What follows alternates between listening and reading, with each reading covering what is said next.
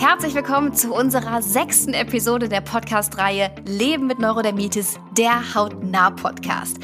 Für die heutige Folge Neurodermitis auf Rea, eine Familie, ein gemeinsames Ziel, haben wir gleich zwei besondere Gäste eingeladen. Monika und ihren Sohn Fritz.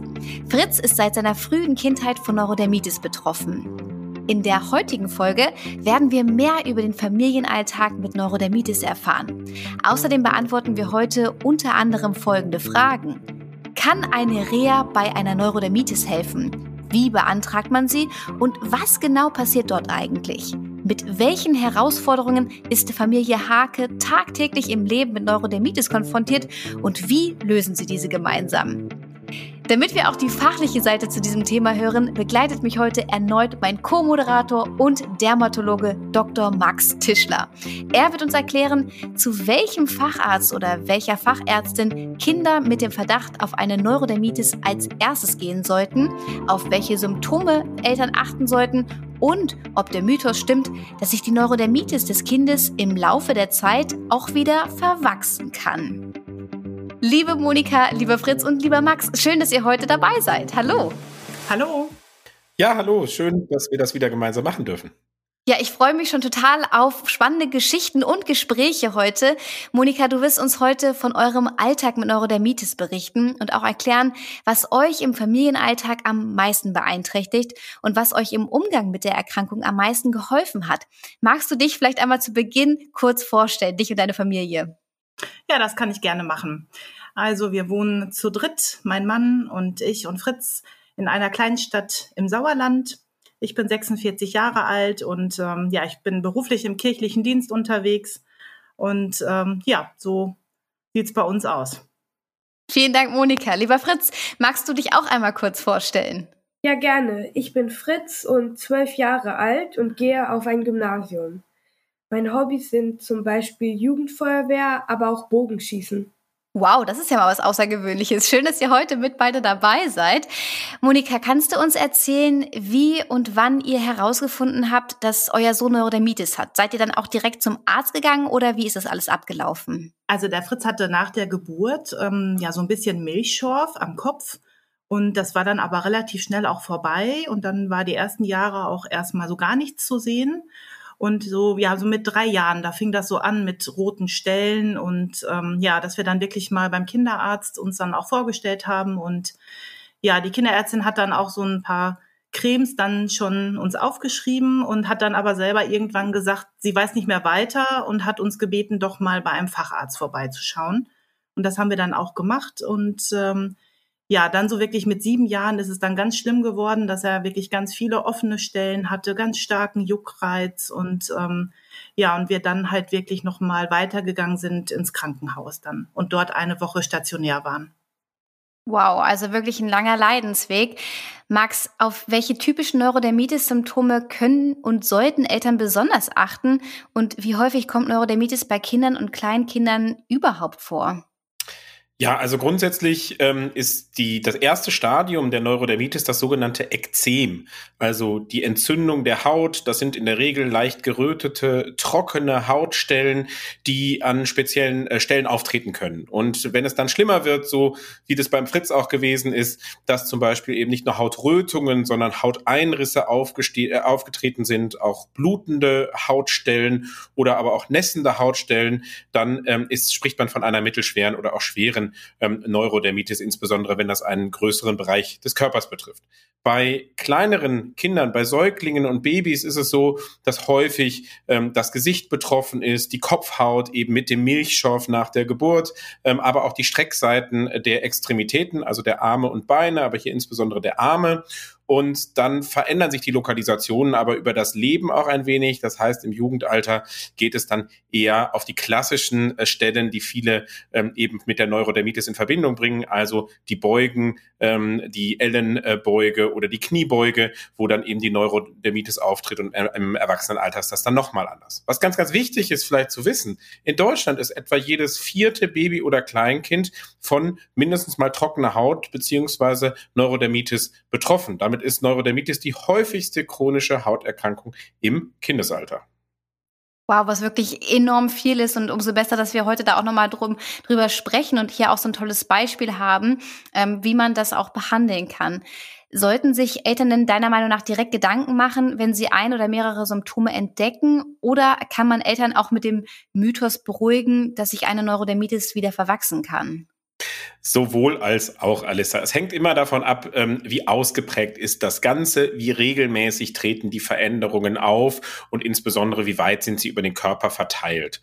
Ganz häufig erkläre ich es so, dass ich sage, na ja, nur weil jemand leichte Rötung, ein Kleinkind leichte Rötung der Haut hat, trockene Stellen und leichte Schuppung, ich kann auch nicht immer 100% sagen, ist das jetzt nur eine trockene Haut, die aufgrund von Heizungsluft oder ähnlichen Dingen im Winter auftritt ähm, oder es schon wirklich ein deutliches Zeichen für eine Neurodermitis ist. Ähm, das zeigt dann häufig der Verlauf. Und zwar der Verlauf, äh, wird es im Sommer besser, ähm, ist das nur von kurzer Dauer und mit einer Pflegecreme vielleicht schon in den Griff zu bekommen? Oder ist es eben hartnäckiger und diese trockenen Stellen entwickeln sich in den Winter herein wirklich zu nässenden, blutenden äh, ähm, stark juckenden Arealen, wo man dann sagen muss, okay, das ist jetzt wirklich eine Neurodermitis und nicht eine Übergangsform oder ähnliches oder einfach nur trockene Haut.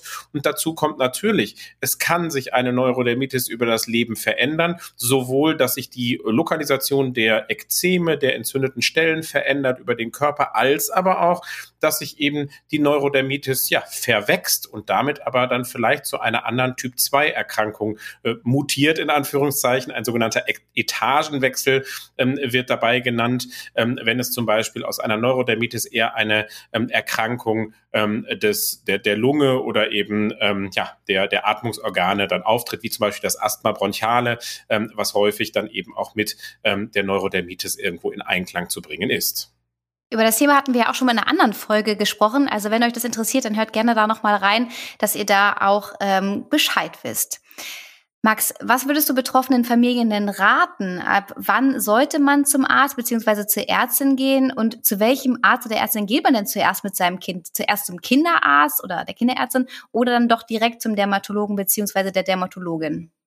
Also ich würde sagen, grundsätzlich ist ja für die Familien in der Regel der Kinderarzt oder die Kinderärztin so oder so der erste Ansprechpartner oder die erste Ansprechpartnerin. Dort ist man regelmäßig im, im, im Kindes- und Jugendalter, aber gerade im Baby- und Kindesalter. Und ähm, damit ist, ist, ist der Kinderarzt, die Kinderärztin immer automatisch ähm, der oder die erste Ansprechpartnerin. Ich glaube, dass die, dass die, die, die über meisten Kinderärztinnen und Kinderärzte auch ähm, sehr, sehr gut über Hauterkrankungen, sehr, sehr gut auch über Neurodermitis Bescheid wissen und gerade auch bei leicht leichten Formen oder nur Formen, wo es eher trockene Haut ist, die im Winter sich etwas verschlimmert, aber wo wir noch nicht von einer Neurodermitis sprechen, dass dann ähm, der oder die Kinderärztin das ähm, sehr souverän hinbekommt. Sobald aber die Symptome schlimmer werden, immer wieder auftreten, dann aber auch rezeptpflichtige Cremes erforderlich äh, sind, die möglicherweise Cortison oder andere Stoffe enthalten. Ich glaube, spätestens dann ist der Punkt da, wo man wirklich sagen muss, jetzt sollte zumindest mal einmal ein Dermatologe oder eine Dermatologin mit ins Boot geholt werden. Und dann muss man sich auch untereinander so ein bisschen die Betreuung vielleicht aufteilen, je nach Schweregrad, je nach Häufigkeit ähm, und ähm, dann zwischen Kinderarzt und Dermatologe das Ganze so ein bisschen aufteilen aufteilen. Spätestens bei Systemtherapien übernimmt das aber dann in der Regel der Dermatologe oder die Dermatologin. Ich glaube, wir haben alle schon mal Erfahrungen gemacht, äh, wie schwer es doch sein kann, den passenden Facharzt oder die passende Fachärztin zu finden. Hast du da vielleicht auch noch eine Empfehlung für Familien? Also grundsätzlich kann man natürlich erstmal auch auf eine Empfehlung eines Kinderarztes hören oder der Kinderärztin hören, denn ähm, häufig gibt es ja gewisse Arztnetzwerke, man kennt sich untereinander und ähm, da äh, kann man natürlich dann auch durchaus auf die Empfehlung hören, wenn da einfach gute Erfahrungen eben bei anderen Kindern ähm, schon gemacht wurde, wenn die Kinderärztin oder der Kinderarzt dann eben einen Dermatologen oder eine Dermatologin empfiehlt.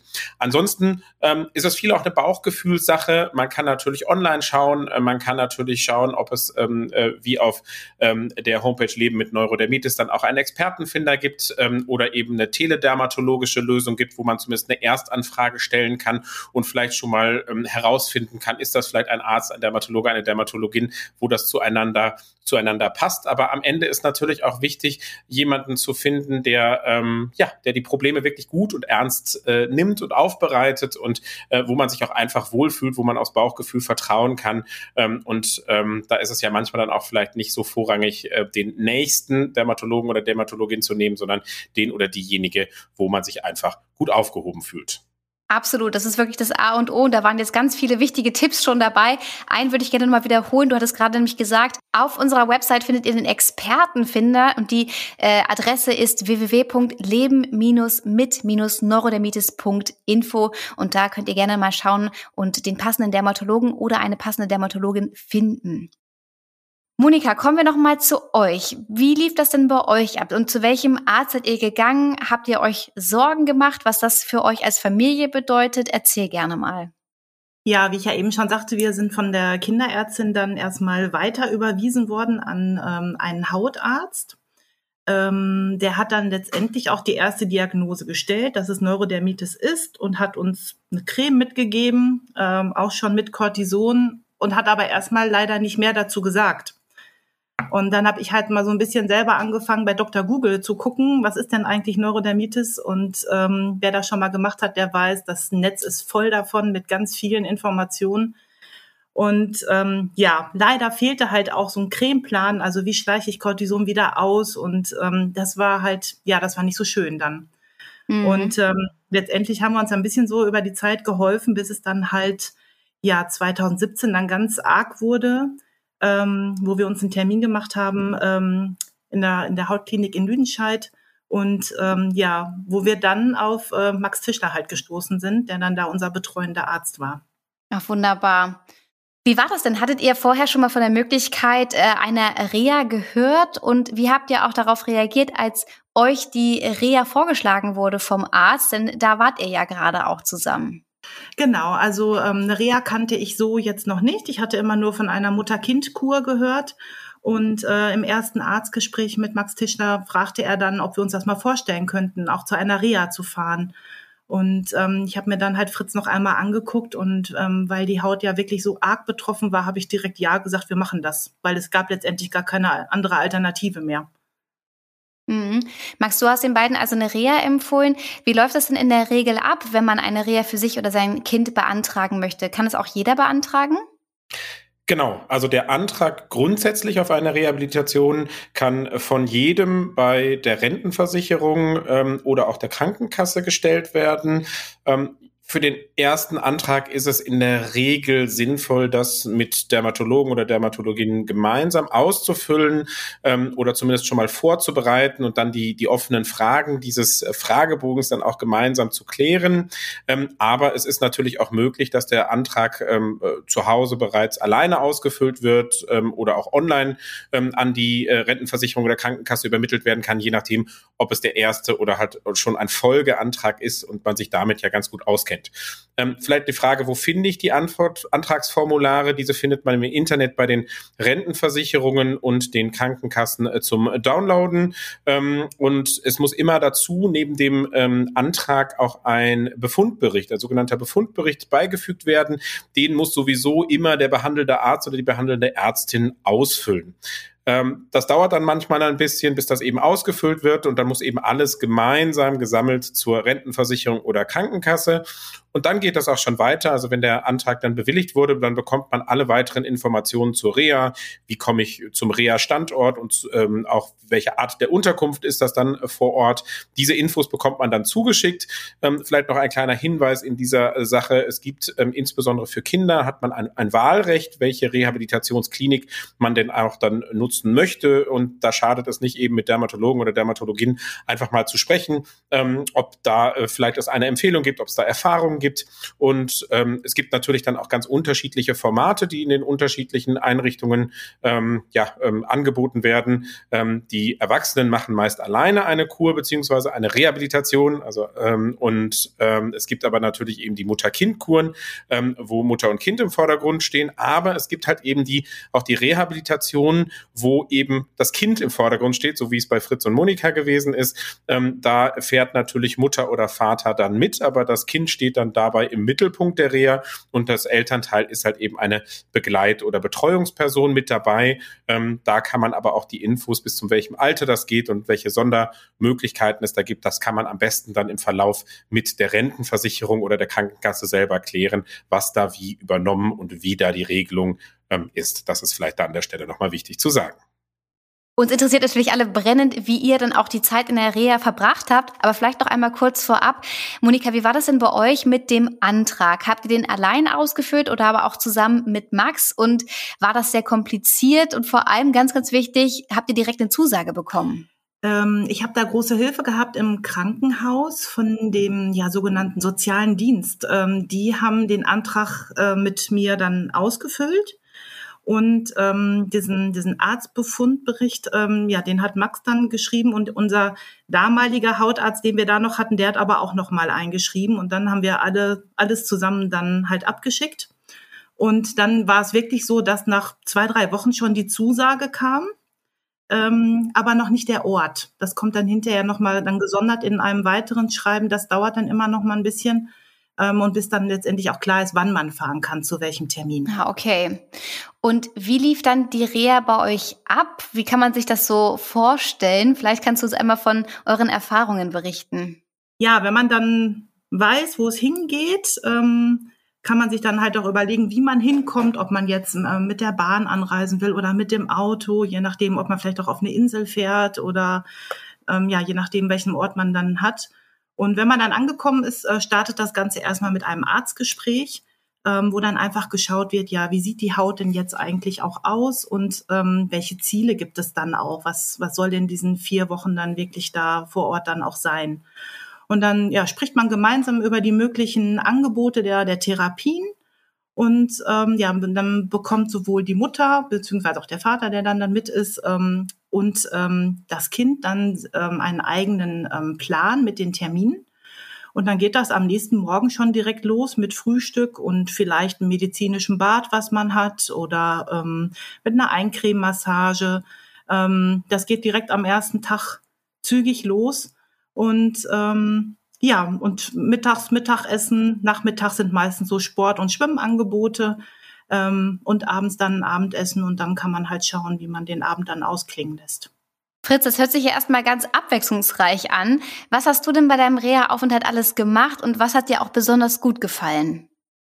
Also ich habe zum Beispiel Bäder, Eincrememassagen, eine Kinderhautschulung, aber auch Sport und Schwimmen gehabt, sowie die pädagogische Betreuung wo ähm, die ich dann hatte, wenn meine Mama dann Termine hatte, also ihre Hautschulung. Da wurde ich dann da abgegeben und da konnte man dann spielen mit anderen Kindern und aber auch basteln. Und ich hatte aber auch Schulunterricht, wo ich dann meine Aufgaben von zu Hause bearbeitet habe. Und aber ich war auch ganz viel am Strand und Meer, also es ist jetzt nicht so, dass man die ganze Zeit über am Tag was hat. Man hat auch Zeit dann für sich manchmal. Das hört sich toll an. Was hat dir da am meisten Spaß gemacht? Mm, die Pädagogik, weil man da einfach nochmal mit Freunden so sein kann. Man ist da nicht immer mit den gleichen Leuten, die auch die gleiche Erkrankung haben, sondern auch zum Beispiel mit Jungen oder Mädchen halt, die Asthma haben oder eine Diabetes oder irgendeine andere Krankheit haben. Dann lernt man sich auch noch mal kennen, weil man das sonst ja nicht hat. So bei einer Hautschulung. Monika, du hattest direkt am Anfang erwähnt, dass man auch ein Ziel definiert. Was hatte denn eure Reha für ein Ziel und welche Therapieangebote und Inhalte hattet ihr dann insgesamt während der Reha? Also als wir das erste Mal gefahren sind, war auf jeden Fall Ziel, ähm, das Hautbild zu verbessern und auch etwas über die Krankheit erstmal kennenzulernen, weil wir ja wirklich so nur mit dieser Diagnose nach Hause geschickt worden sind und ich auch erstmal über diese Krankheit etwas lernen wollte.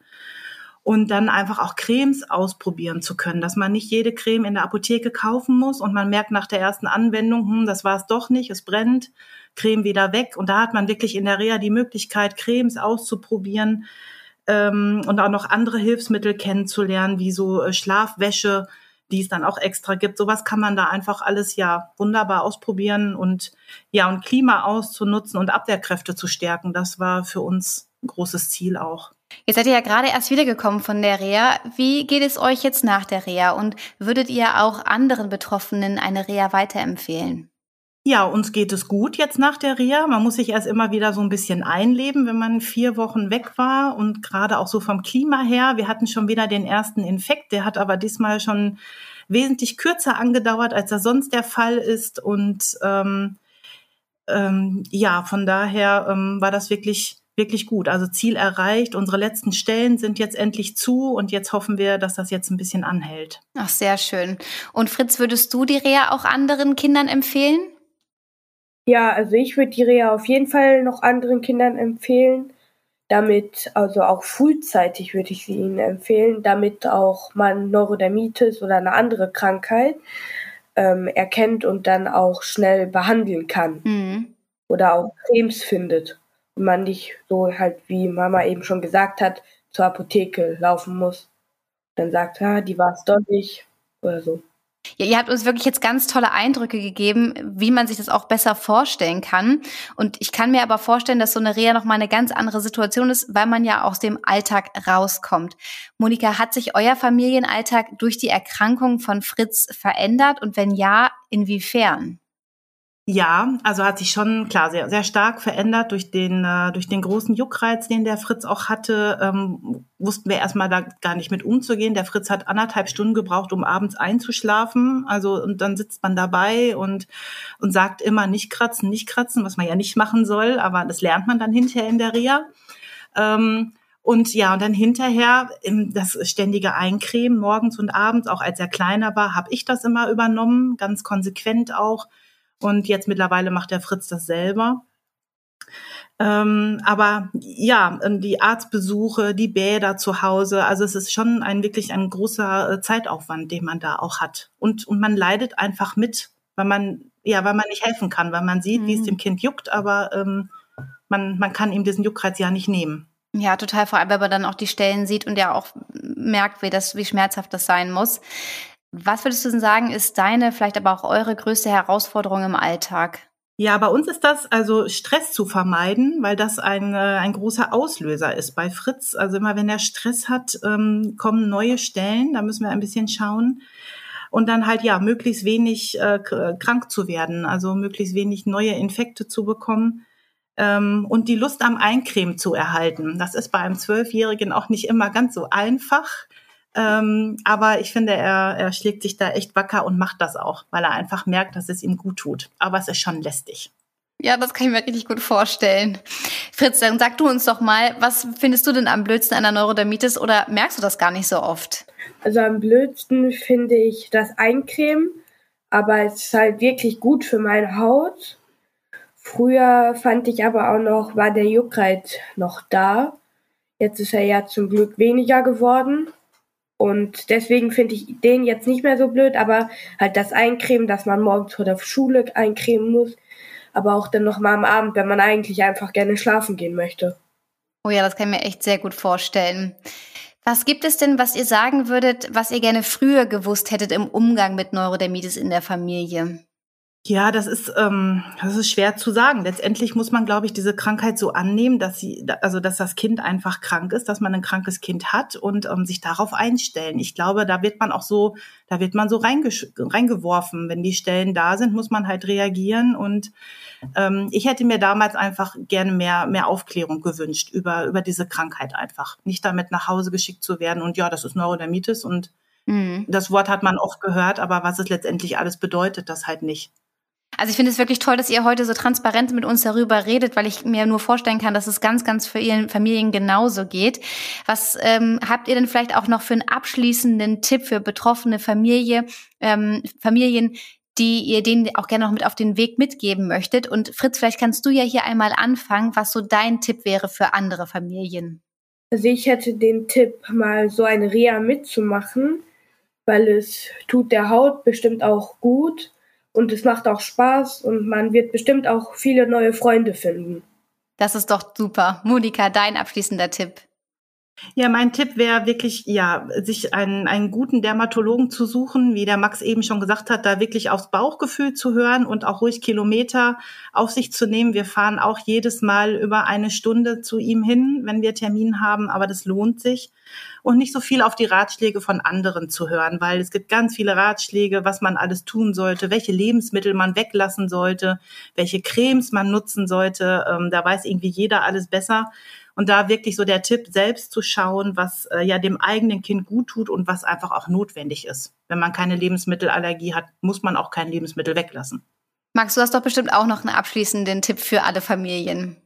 Absolut. Ich weiß, dass das Thema der Aufklärung über die Erkrankung häufig in einem einzelnen Arztbesuch einfach zu kurz kommt. Und ähm, genau dafür sind die Rehabilitationsmaßnahmen auch da. Genau dafür kann man in eine Reha fahren, weil dort ist wirklich viel Zeit, sich da in Ruhe mit Cremes auseinanderzusetzen, mit dem Krankheitsbild, aber auch mit den Umgebungsfaktoren und für die insbesondere jungen Patientinnen und Patienten natürlich auch, um sich damit auseinanderzusetzen, wie gehen auch andere gleich Gleichaltrige, naja, fast vielleicht auch Gleichgesinnte mit der Erkrankung um. Deswegen mein abschließender Tipp, wenn es noch nicht gemacht wurde oder wenn man Aufklärungsbedarf hat als Kind oder als Elternteil, den Arzt oder die Ärztin äh, direkt ansprechen. Das kann aber auch der Kinderarzt sein. Ähm, das muss nicht immer nur der Dermatologe sein. Wenn das schwierig ist in, äh, in der Umgebung, dann kann das eben auch der Kinderarzt oder die Kinderärztin sein, die so einen Reha-Antrag auf die Reise bringt. Vielen Dank, ihr drei, für eure sehr, sehr wertvollen Tipps. Und ich finde, wir haben heute einen guten Einblick in das Leben einer Familie mit Neurodermitis bekommen. Danke, Monika, dass du so offen mit uns über deinen Familienalltag gesprochen hast. Und vielen Dank, lieber Fritz, auch, dass du uns auch mit in, von deine, in deine Perspektive genommen hast, dass wir da auch mehr lernen konnten. Ganz, ganz herzlichen Dank euch dreien für den interessanten Austausch und ich freue mich sehr, dass ihr dabei wart. Monika, Fritz und Max. Ihr möchtet die Zeit dazwischen nutzen und euch weiter über Neurodermitis informieren und mit anderen Betroffenen austauschen, dann schaut doch mal auf unserer Webseite leben-mit-neurodermitis.info und unserem Instagram-Kanal, der ebenfalls leben mit neurodermitis.info heißt, vorbei. Vielen Dank fürs Zuhören und bis zum nächsten Mal und ganz herzlichen Dank Monika, Fritz und Max. Macht's gut. Ciao, macht's gut. Tschüss, Alisa. Vielen Dank. Die Folge wurde präsentiert von Sanofi.